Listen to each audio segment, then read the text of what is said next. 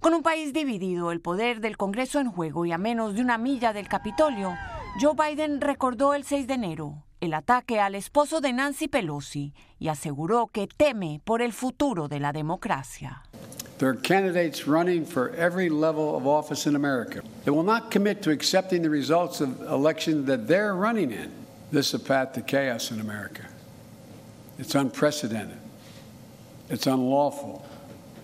And it's un-American dio cuenta de unos 300 candidatos republicanos que cuestionan la integridad electoral, incluyendo a varios que aspiran a cargos en que se convertirían en la máxima autoridad electoral de sus estados. Sí, es un riesgo de seguridad verdadero. Este exagente del FBI confirma la amenaza por imágenes como esta de hombres armados en Arizona patrullando buzones electorales y el intercambio político en las redes. Ahora es personal, ahora es odio, ahora hay mala sangre entre ciertas facciones y no es una cosa saludable para el país Jaime Flores dice que el discurso de Biden organizado por el Comité Nacional Demócrata es otra patraña electoral. Nos parece que este es otra, otro intento desesperado de los demócratas por tratar de conseguir a última hora algún tipo de apoyo para sus cosas y lo tratan de hacer pues desprestigiando a los republicanos. La organización republicana que representa la mayor del país reconoce a Joe Biden como ganador de los comicios y presidente legítimo.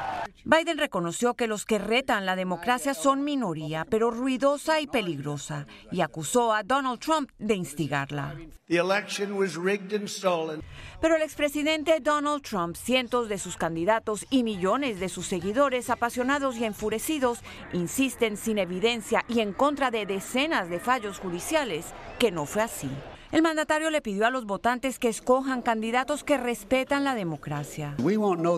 Y advirtió que habrá lugares en que los resultados electorales se tarden días y pidió paciencia. El presidente Joe Biden escogió Union Station aquí a mis espaldas porque queda solo unas cuadras del Capitolio. Asegura que el asalto a la democracia de ese 6 de enero podría no haber terminado. Ahora regreso con ustedes al estudio.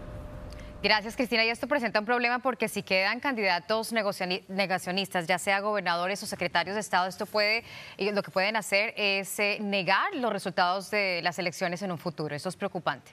Sí, sí, sí, hay estados donde precisamente eh, esta polarización, ¿no? Esta posición, esta narrativa frente a las elecciones del 2020 está haciendo la diferencia y está llamando a la gente a votar, precisamente quienes coincidan con ese discurso, aunque hay casos donde, por ejemplo, el caso de Georgia, a pesar de que eh, eh, está gobernado por republicanos o siendo gobernado por republicanos, eh, el, secretario de Estado y también el, secretario de Estado no negó la, eh, digamos, eh, la legitimidad de la elección e incluso, pues sabemos la llamada ya que tuvo con el expresidente Donald Trump. Así que importante eso que dices. Vamos a estar además contándoles en los próximos días eso. habrá cobertura el próximo 8 de noviembre. Claro que sí.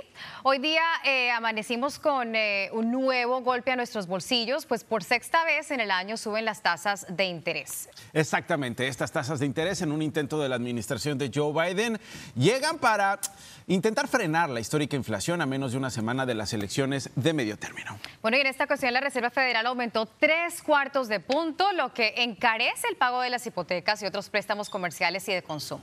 Algunos analistas advierten que también hay más riesgos de una recesión, pero hay un lado positivo. el lado positivo es que las tasas de interés de algunas cuentas de ahorro también serán más altas.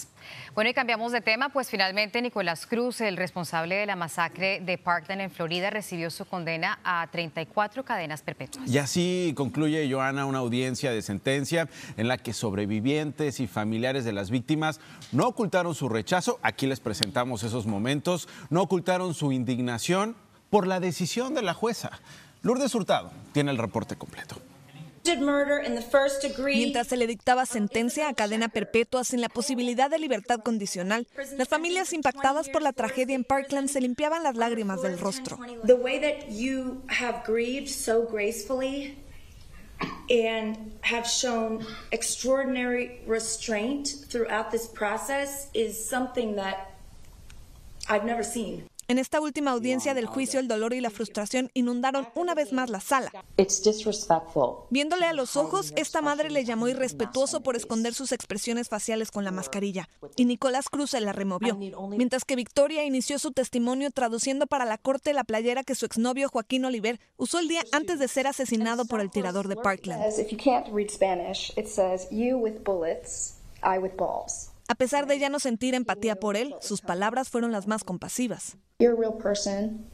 Eres una persona real y lo siento que nunca pudiste ver el amor que el mundo es capaz de dar. Otros lo llamaron animal, cobarde, bastardo. Esta exalumna habló sobre el estrés postraumático y la depresión que ha padecido desde ese 14 de febrero de 2018.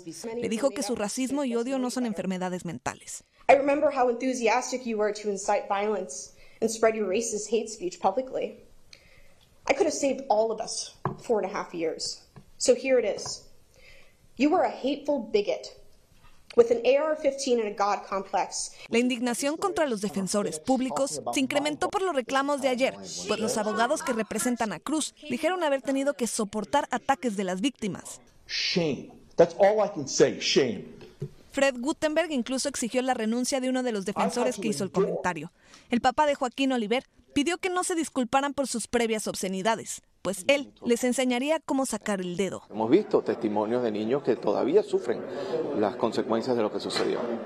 Bueno, ahora le toca a él tenerle miedo a nosotros. Además de 34 cadenas perpetuas por cada herido y fallecido, el tirador de Parkland recibió un castigo adicional.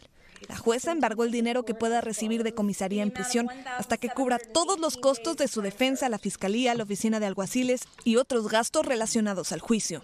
Lourdes Hurtado, hoy día, Noticias Telemundo. Testimonios realmente desgarradores y recordemos que las familias estaban esperando una pena de muerte, sin embargo uno de los jurados se opuso y por eso se le, se le dio la cadena perpetua, se le condenó a cadena perpetua. Bueno, pues ahí está esta historia. Eh, cambiamos de asunto, el sorteo del Powerball de este miércoles se quedó sin ganador todavía, su voto acumula para el sábado 5 de noviembre 1.500 millones de dólares y si es la opción del efectivo serían 700 245 millones de dólares. Yo no sé si tú tengas problema con eso, que sea la mitad, Joana. Eh, ningún problema, yo compré el boleto, pero evidentemente no, no me lo gané. Los números afortunados fueron el 2, 11, 22, 35, 60 y el Powerball 23. Si este fin de semana hay un boleto agraciado, el ganador se llevaría el segundo premio mayor de la más grande de la historia del Powerball y el tercero en la historia de la Lotería de los Estados Unidos. Y aquí ya